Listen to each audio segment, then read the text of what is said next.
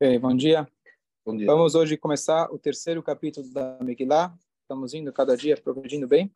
Então vamos lá. Começa o primeiro, o terceiro capítulo dizendo Achar advarim Depois disso, ou seja, depois que o rei se casou e gostou da Esther, ele fez com que o Haman crescesse dentro do palácio. Ele foi subindo o ranking, se fala, até chegar pessoa mais importante, se tornar a pessoa mais importante depois do próprio Ahasverosh. E aqui começam os nossos problemas. E o que, que é importante essa conexão? Qual que é a conexão desse capítulo com o anterior? Então, o capítulo, quem lembra, quem tinha dado a ideia, o conselho para o rei matar sua primeira esposa foi o Haman. Inicialmente, o rei ficou muito nervoso com Haman. Mas agora que ele encontrou essa segunda esposa, ele estava tão feliz com ela que não sei se foi isso que ele pensou, mas falou que bom, que matei a primeira, fiquei com a segunda, acho que valeu a pena, foi uma boa troca. Então ele perdoou o Haman. Então aquele ressentimento que ele tinha do Haman em relação à primeira, isso desapareceu e o Haman aproveitou isso e como eu disse, alguns comentaristas dizem que o Haman ele tomou a, a, ele chamou para si aquilo que o Mordecai tinha salvo a vida do rei, ele conseguiu manipular de tal forma que quem tinha salvo o rei foi ele mesmo. Quem é bom de lábia sabe fazer isso bem. Muito. Então, conforme ele foi crescendo, o Haman, ele era o símbolo talvez do Haman eram dois. Ele era Amalek, descendente do rei Agag, aquele povo que a gente vai ler essa semana, importante lembrar que nesse Shabat a gente vai ler a Parashá que a gente tem a mitzvah de lembrar, de apagar o nome de Amalek. Todos devem estar presentes no sábado para ouvir a leitura da Torá, a segunda Torá que a gente vai ler. E, é, então, primeira coisa, ele tinha um ódio irracional, completamente irracional contra os judeus. E, segunda coisa, a sua personalidade era uma pessoa insaciável. O desejo dele de querer mas o desejo dele. Como está assim, som? É, só para você. Os outros estão escutando? Mordecai está escutando? Sim, está normal. Tá. Então, o desejo dele, a ambição dele era incontrolável. Ele não conseguia é, se satisfazer até que ele tivesse absolutamente tudo na mão dele.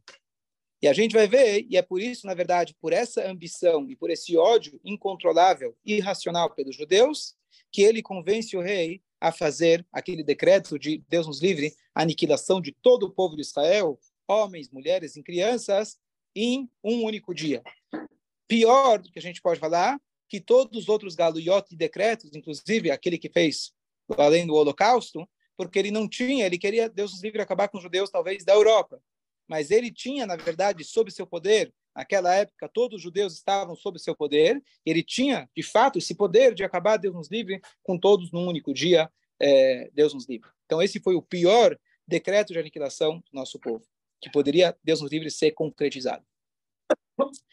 E aí, quando ele foi crescendo na sua, nos seus rankings, ele foi se tornando a pessoa mais importante, ele queria que as pessoas se ajoelhassem para ele se prostrassem para ele.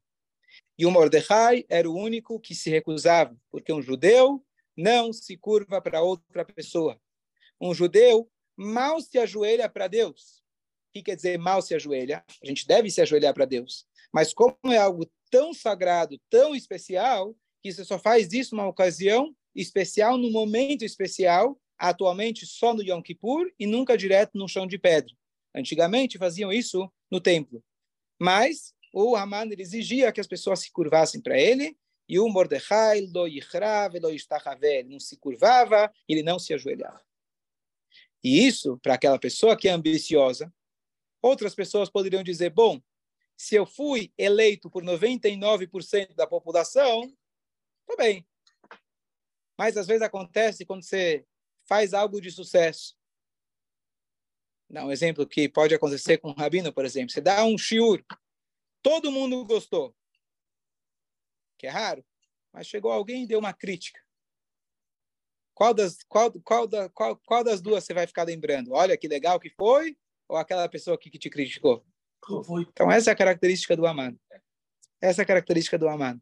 Aquele um que não, você poderia deixar o povo judeu em paz. Tem uma pessoa, é a pedra no sapato. Mas você poderia ignorar essa pedrinha. Você tem tantos confortos no teu sapato, por que você vai dar atenção a esse cara? E não só isso. Se você não gostou do Mordecai, tira essa pedra. Manda matar o Mordecai, como de fato depois ele quis adiantar e já aniquilar o Mordecai naquela árvore que ele mesmo acabou sendo enforcado. Mas ele chega então para Hashverosh e fala: Yeshno Amechad, tem um povo, Mefuzar o Meforad Benamim, que ele está disperso entre os povos. Vedateyem Shonom Mikolam. E a fé deles, a crença deles é diferente de todos os povos. Ou seja, o Haman identificou uma coisa que nós devemos aprender. A gente deve aprender dos nossos inimigos. Diz o rei David, Micola e vai, de todos os meus inimigos, escata eu aprendi. E o que, que a gente deve aprender desse inimigo? Ele identificou que o, que o Mordecai representava todos os judeus. Os judeus que se curvavam para ele era por medo. Mas nenhum deles dava crédito verdadeiro para o Haman. Ele percebeu que o Mordecai era o protótipo do judeu e o judeu de chapéu e barba que reza três vezes por dia e come kasher é igual àquele que está Deus nos livre na quarta geração, a terceira geração, e que nas veias dele corre sangue judeu. E ele se diz mais alemão que os outros alemães, e ele já não tem mais nada a ver com o judaísmo. O Hamad identificou que não faz diferença. Às vezes a gente faz diferenças, mas o nosso inimigo sabia que não tinha diferenças porque ele sabia que o Mordecai é o protótipo de todos os judeus. E por isso, quando ele chega e acusa o povo, ele chega para o Ahasverosh e logo convence o Ahasverosh, ele fala, temos um povo, e não simplesmente o Mordecai. Ele conseguiu identificar. Então é importante a gente lembrar esse conceito de que às vezes a gente faz diferenças entre pessoas, mas a gente saber que o nosso povo, no fundo, somos todos idênticos. E se você não lembra disso, não espere teu inimigo te lembrar. Tem um videozinho que viralizou tempos atrás. Tinha um senhor parado numa, é, numa, num ponto de ônibus e depois chegou ao lado dele, você lembra desse vídeo? E ao lado dele chegou um jovem rapaz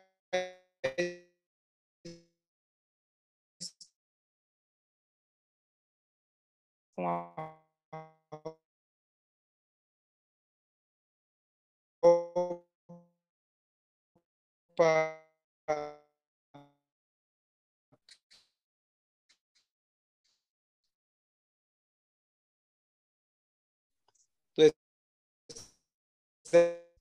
ele fala, mas não temos nada. Conversando, olha, eu tive um professor que ele falou para a gente, ele me ensinou que nós somos iguais. Professor, que nós somos iguais? O que está falando? O nome dele foi Hitler e Marchimon. Quando ele colocou meus irmãos, meus familiares, meus amigos, meus conhecidos nas câmeras de gás, ele não distinguiu pessoas como eu ou pessoas como você. Esse foi nosso professor. Então, que não tenhamos esse professor, mas a gente tem que lembrar da nossa história e, no final das contas, a gente tem que aprender dos nossos inimigos. Certo? Mais um detalhe.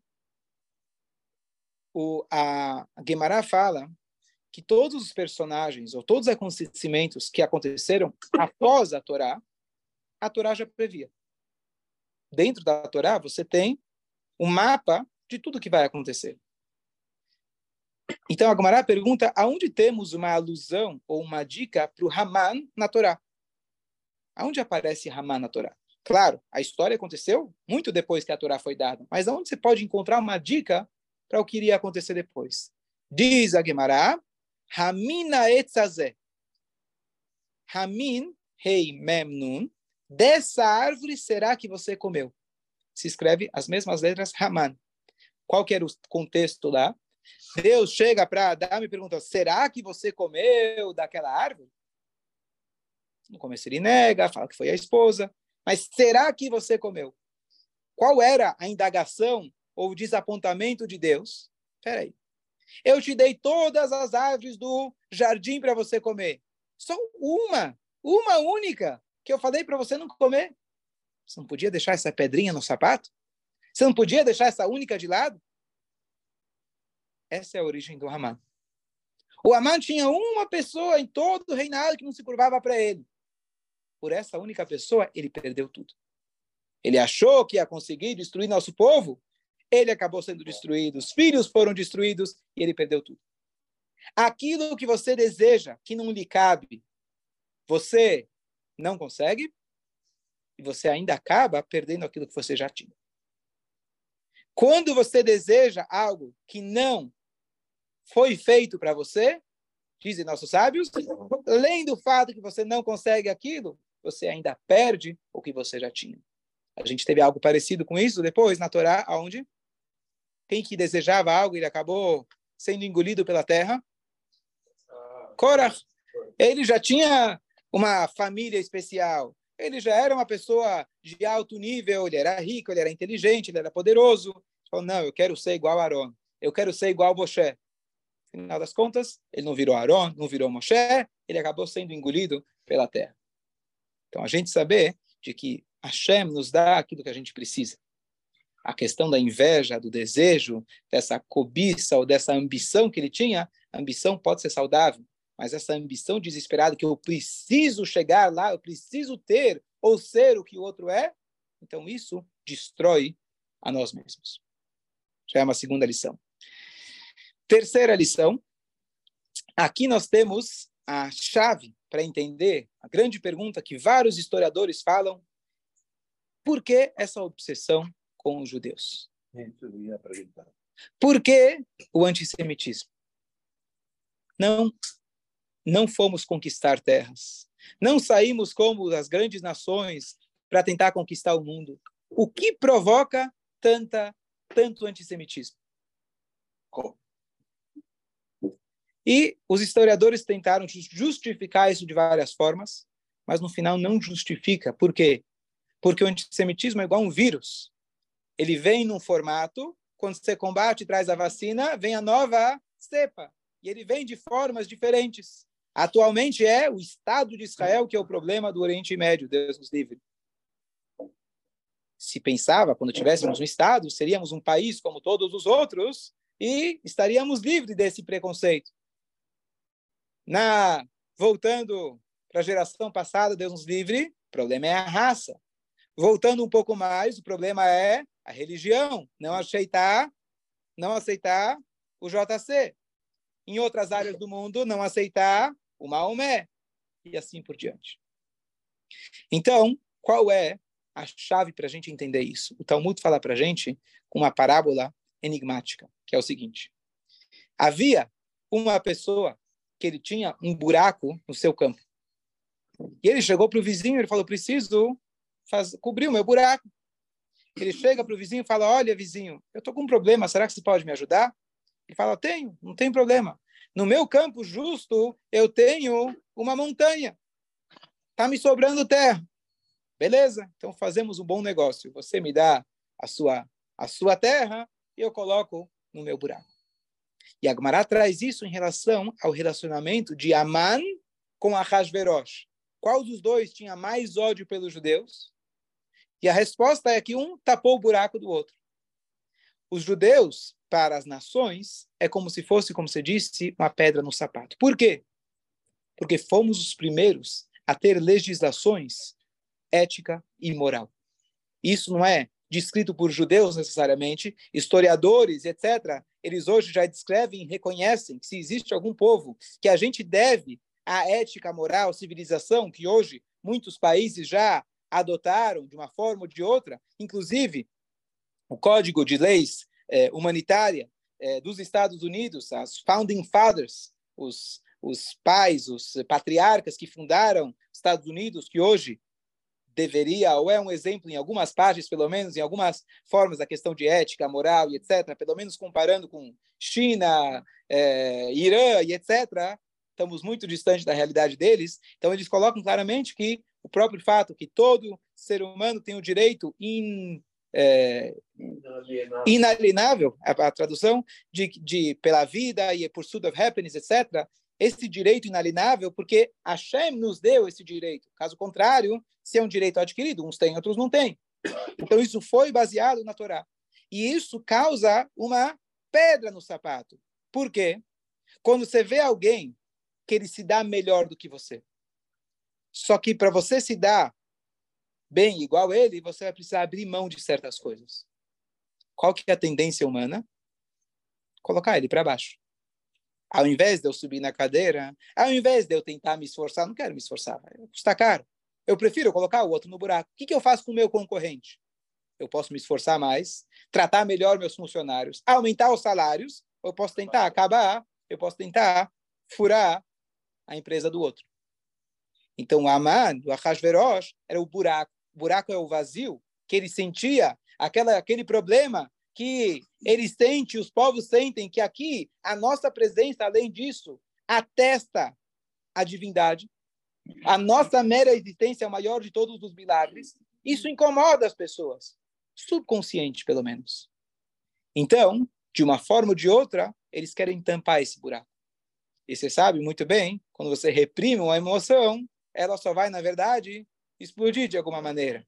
Então, eles queriam reprimir esse sentimento de uma forma ou de outra. Vamos converter esse povo, vamos assimilar esse povo, vamos destruir esse povo. Qualquer coisa para tirar qualquer rastro. Inclusive, é incrível da gente pensar, Deus nos livre, mas o que Hitler e Maximov fez, até o corpo ele queria eliminar. Depois de mortos, ele queria cremar. Ah, incomodava tanto. Né? Se fosse uma questão moral, ética, financeira, acabou, acabou, morreu. Não, até o rastro ele queria tirar. Deus nos livre, certo? Então essa já é uma mensagem para a gente entender de que a gente precisa aprender dos nossos inimigos e a gente saber que a nossa função a gente tem que fazer. E a gente ser um exemplo para os outros povos. E quando a gente vive de acordo com esse exemplo, tem mais chances de alguém aprender. Ok? Já falamos algumas ideias sobre esse capítulo, vamos continuar um pouco mais. Então, Ontem, antes do Shur, a gente começou a, a falar sobre a, a, respeito do sorteio que o Aman fez. O Aman, ele era um astrólogo. Ele tinha conhecimento das forças que Hashem colocou na natureza, as forças, inclusive, de impureza e horóscopo, etc. Nós estamos proibidos de consultar. Não é a maneira judaica, inclusive, elas são previsões quando as pessoas são autênticas, por exemplo, os samagos do Egito ou o próprio Haman, quando são autênticas, as visões não são claras. Como aconteceu no Egito, eles acharam que a água e etc., eles acabaram caindo dentro da água e a previsão deles não adiantou. Mas eles sabiam que o Moshe, por exemplo, iria morrer com as águas. Era da água que ele bateu na pedra para tirar água e não jogar ele no Nilo, como tem acharam que jogando no Nilo eles poderiam resolver. Então eles têm uma visão turva, mesmo aqueles que têm. Mas Hoje em dia podemos dizer que são todos charlatões. Então, não, não vale nem a pena nem por um lado nem por outro. Bom. Tanto que o Yosef conseguiu subir no Egito por causa disso, né? Da interpretação. A interpretação dele. do sonho, é. perfeito. Sim, sim. Então, é, mas então ele fez um goral. Ele sabia, ele estudou história judaica e sabia que todas as gerações que tentaram acabar conosco, aqueles que tentaram acabar conosco, viraram culinária. Paró virou Kneidalach. Não é? O Haman virou Osnei Haman. É a história que a gente está lendo. Posteriormente, a história de Hanukkah virou, os gregos viraram sonhos, latkes, sufganiot. Então, ele falou, não quero terminar na culinária judaica. Eu preciso ver se realmente o Deus deles vai me apoiar. Porque se o Deus deles não me apoiar, eu estou frito, eu já sei que não vai dar. Inclusive, tem um dito racídico que traz a mensagem que o Paró, ele fa... o, o Hajrosh queria, o Maman queria matar todos em um único dia. Faz questão um único dia. Por que não ao longo de um mês? Porque essa pressa? Então, alguns dizem que o Aman era muito sábio. E ele sabia que ele tinha essa chance de perder contra o povo judeu. Ele falou: se eu perder, pelo menos eu não quero que o povo judeu faça muita festa. Eu vou fazer um único dia. Assim que se eles ganharem, eles vão ter um dia de festa e não mais. E o que, que nossos sábios instituíram para a gente? Quando entra o mês de Adar, a gente já faz alegria. Para nem o plano dele, o segundo plano, o plano de, como chama? Retaguarda dele, o plano, o segundo plano dele. Plano B, obrigado. Plano B dele, que o plano B dele, que caso ele fosse derrotado, também não funcione. E a gente pega a alegria de um dia, primeiro tem o Purim normal e o Purim de Jerusalém e Purim de Shushan. São dois. Além disso, é o mês inteiro. E quando tem dois meses de Adar, são 60 dias de alegria.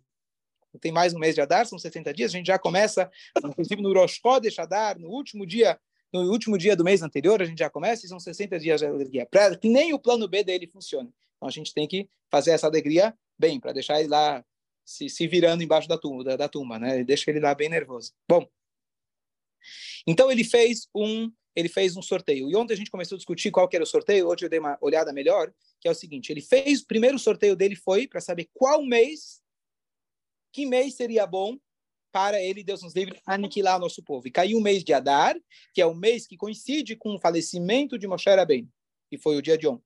Só que ele não sabia que no mesmo dia que ele faleceu, ele nasceu. Então, essa foi a primeira parte, talvez já, que Deus estava plantando o milagre. Então, ele ficou feliz. Agora, na Megillah está dito que ele fez de dia a dia, mês em mês, que ele foi fazendo, pegando até que ele ele, não sei exatamente como ele fez o sorteio, mas ele foi tirando até que saiu o mês, saiu o mês de Adar.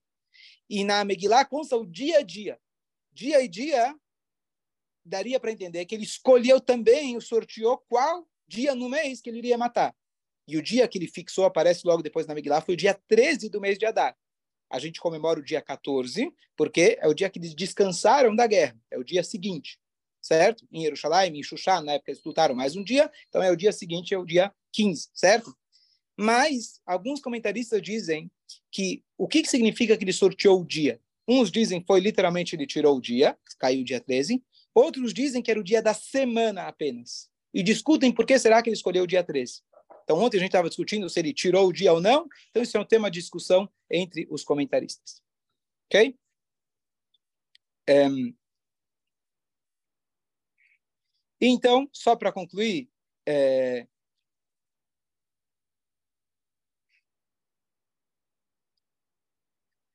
o, o, só para concluir esse capítulo, a, o Haman ele consegue então convencer o Ahasverosh, deu certo, o Shido era um bom Shido, com uma boa combinação, um tinha o buraco, o outro tinha a montanha, e eles falaram, fica à vontade, pode ir lá e fazer o teu plano. Inclusive, o Haman ele tinha planejado de tal forma de que um, um decreto do rei nunca poderia ser revogado. E depois, no final da história, a gente vai ver que o, o, o, o Ahasverosh, para poder anular o decreto, ele não fez um, ele não cancelou o decreto. Porque já tinha um decreto anterior que o Aman ele manipulou dessa forma, que um decreto real, uma vez dito, nunca poderia ser cancelado, porque estava com medo. O que, queria, que, o Deus de Israel ia fazer? Então, Ahasverosh, ele, quando cancelou o decreto, ele fez um decreto em cima desse, que os judeus poderiam se defender, Quer dizer, o decreto de matar os judeus ainda ficou, mas ele colocou que os judeus podem se defender e colocou os seus é, soldados à disposição dos judeus. E aí, então, o que aconteceu? Que os judeus acabaram não morrendo. Mas ele não podia revogar esse decreto. Então, Aman realmente era um gênio do mal. E ele, só lembrando uma coisa importante, quando ele falou, para o Aman, Yeshnoam Echad, tem um povo, Mefuzar o Meforado, que eles estão espalhados. Essa questão deles estarem espalhados era uma questão física, geográfica, uma questão espiritual. O Aman, ele viu que o povo não estava unido. Não só não só geograficamente. Ele viu que o povo, no seu estado espiritual, ele estava espalhado. Espalhado quer dizer, está para qualquer lado. Então, isso deixa para a gente a mensagem, a Megillah está deixando para a gente a mensagem de que a maneira da gente conseguir evitar problemas, além, claro, das questões, é, das questões é, é, é, é, militares da gente se proteger, além das questões básicas que todo mundo tem que se proteger e etc., fisicamente, mas a essência de tudo é da gente realmente tentar nos unir. Tentar fazer o que ele mesmo reconheceu, que o Ama, que o Ahaj, que o, desculpa, o Mordecai e qualquer outro judeu, eles fazem parte de um único povo. Eu percebi que eles fazem parte de um povo, só que eles não estão vivendo como um único povo. Eu, Amado, percebi isso. Então, cabe a nós perceber isso. Fala. Você está falando uma coisa muito interessante. Tem até um militante sionista. Posso só concluir um pensamento e já, já abro para você falar? Tá Desculpa. É, e nada é por acaso, infelizmente, nesse último mês, tivemos muitos atentados é. terroristas em Israel. É isso que você ia falar? É sobre isso. Ah, sobre fala, então pode falar. Então, é, tem um, é, um sionista, até israelense, que eu gosto dele. Tem, como que você vê isso? Ele me colocou, não, a minha visão é... Então, vamos lá. Então, o Arthur está comentando, né, que o, qual, qual é o nome dele? Rud Rochman. Ele fez o comentário de que a, a desunião do povo acaba trazendo anti-sionismo, antissemitismo, Deus nos livre. Então, a, você perguntou qual é a minha visão em relação a essa questão da união do povo. Então, não é a minha visão, que é a visão que a Megillah deixa para a gente bem claro, que o Aman ele foi protótipo daquele antissemitismo irracional, como a gente falou. É, eu acho que a mídia, né, a maioria da mídia, eles encontram, ou tentam encontrar né, as falhas em Israel, etc. Você vê, por exemplo, agora quando teve uma, esse, essa revolta dos, do, de Israel e mataram lá um árabe, depois de tanto, tanto, agora esse mês, acho que quantas pessoas que morreram? Acho que foram 15 pessoas ou 30, Deus nos Desculpa, irmãos, quanto? Dois irmãos no outro dia e um rapaz de Estados Unidos. Dois irmãos morreram, dois grupos de irmãos morreram com Menachem e Yaakov, os nomes deles. Um era dois bebês, dois menininhos e dois adultos lá dentro. É, é, até triste que até, a gente, né, a gente fala, ah, foram 15 ou 30. É, é triste não saber, né? A gente, como se fosse que não é, não faz diferença nenhuma. É, 17.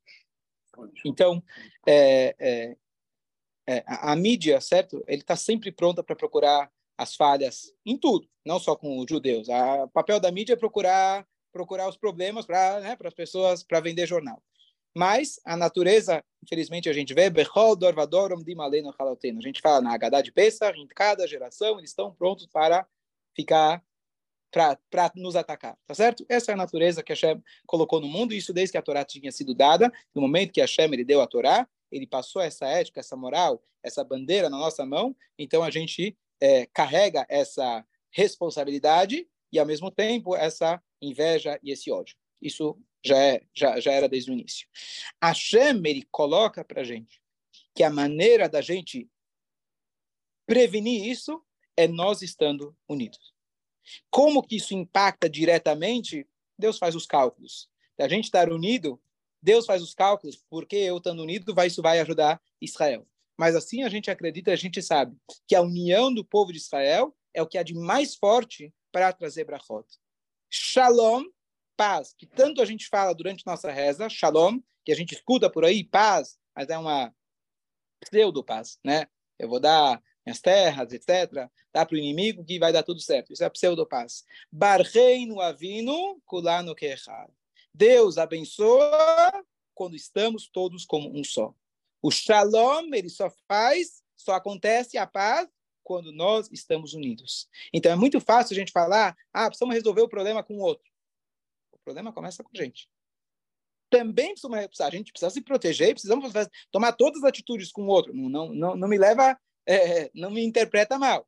Mas, na essência do problema, se a gente pode sentar e tentar melhorar essa questão, eu com meus irmãos, eu com minha família, etc. Então, recebi ontem é, é, esse comunicado que não sei exatamente quem fez essa campanha, mas Deus já fez essa campanha milênios atrás, de que nesse mês, agora, por todas essas vítimas que aconteceram, nós que estamos distantes, que não temos como ajudar, eventualmente indo lá, se alistando e etc., mas da gente tentar fazer as pazes, a sugestão deles eu achei muito bonito, tentar fazer as pazes, cada um, até Purim, com uma pessoa que você tá, tá distante. Tenta refazer os elos de agora até Purim, ontem eu recebi isso, em memória dos falecidos, em pró, Bezrat Hashem, que Hashem traga a paz. É Hashem que comanda o mundo, e é isso que é a, a sugestão, essa é a orientação que a Torá dá para gente, para a gente se proteger de qualquer, qualquer mal, mas especialmente ataques externos. Quem está acompanhando o Shurim de Tanar que a gente tem vindo, tem estudado, não é à toa que a gente estuda a Torá. A, história, a Torá, ela conta para a gente o mapa, a orientação da nossa vida. Todo livro de Shoftim, todo livro de Shoftim se resume no seguinte, enquanto o povo estava servindo a Hashem, sendo fiéis à sua verdadeira identidade, os inimigos não atacaram. Quando o povo esquecia da sua verdadeira identidade, vêm os inimigos e lembram a sua identidade. Bom dia a todos. Bom dia. Incluso